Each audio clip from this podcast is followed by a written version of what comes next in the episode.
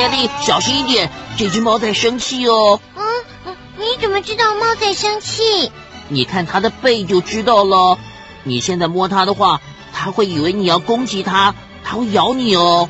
真的吗？嗯，皮特说的没错。当猫把背拱起来的时候，就是希望能吓到你。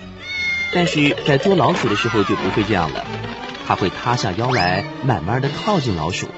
嗯，可是为什么会这样子呢？哦，这就是我们说的动物行为了。所有的动物都会对周围的环境有反应，而它们所表现出来的行为方式就是动物行为。动物的行为增加了动物们生存并且找到配偶，以把基因传给下一代的机会。有些行为是天生的，或者称作本能的，而有些则是在生活中学来的哦。啊，什么是本能啊？嗯，哦，本能啊，就是动物不需要经过学习，一出生就会的行为。嗯，像是蜘蛛织网就是本能的行为呀。而动物呢，对于某些外在的符号刺激，会产生固定动作模式的反应。像是灰雁在地上做窝的时候，如果有一颗蛋滚出了窝，这颗蛋位置的变化就是一个符号刺激，而引起雌鸟自动的伸出脖子把蛋滚回来，这就是固定动作模式。哦，那哪些动作是后来学的呢？动物为了适应环境而改变自己的行为，就出现了学习，这就是后天行为。经过这样的行为，动物可以调整自己适应变化的环境，增加了生存的机会。有的动物还可以透过回忆以前的经验来解决问题呢。所以，依赖后天学习行为的动物寿命比较长，大脑也比较大。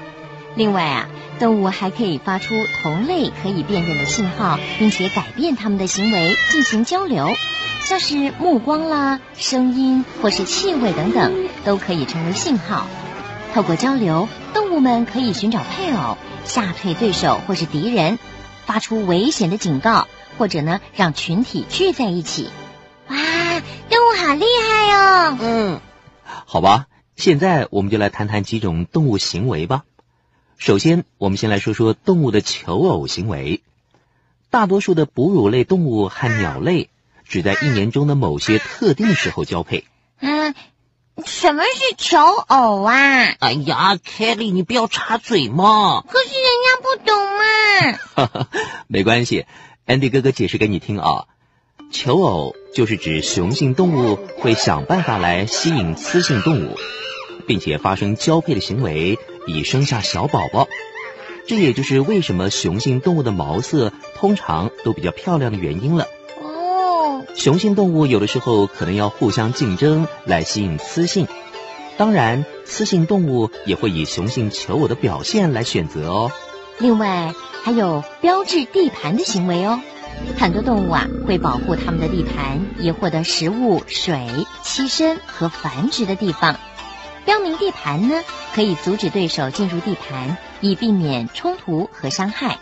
哦，我知道了。所以，像狗狗在电线杆尿尿，也是在标明地盘喽。没错，还有一种啊，叫做挑衅行为。有的动物用脚，有的呢用牙齿或是爪子，还有啊用蹄来表现。可以分为同类间的挑衅和异类间的挑衅。同类间的挑衅呢，通常是为了竞争地位和配偶。这种挑衅是比较形式化的，双方都不太可能受伤。而异类间的挑衅啊，通常是向威胁或是攻击他们的他类动物摆出威胁的姿态。嗯，最后一种行为是社会行为。群居性的动物间，所有的成员都会互相合作，以寻找食物、进行防御，并且照顾幼小。动物群体有单纯为自卫而结成的鱼群，也有复杂的，像是蜜蜂社会。在蜜蜂的社会里，分工可是很清楚的哦。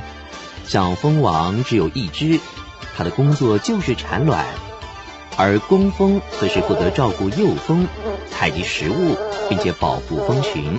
啊，蜜蜂好厉害哟！嗯，可是工蜂好辛苦哦。哦，对了，再补充一点啊，有一位奥地利的动物学家叫做罗伦兹，是最先开始研究动物行为的。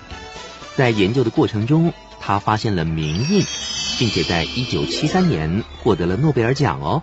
明印，哎，这下连我都不知道是什么意思了。哦，明印就是指动物孵出或者生下来以后，就会立刻和父母形成紧密的依赖关系。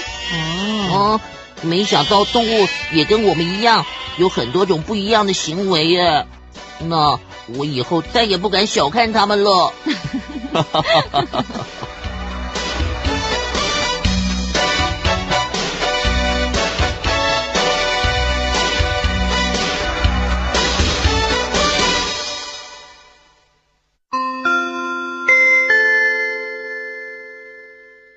了一些动物行为之后，我们要来了解一下动物的本身。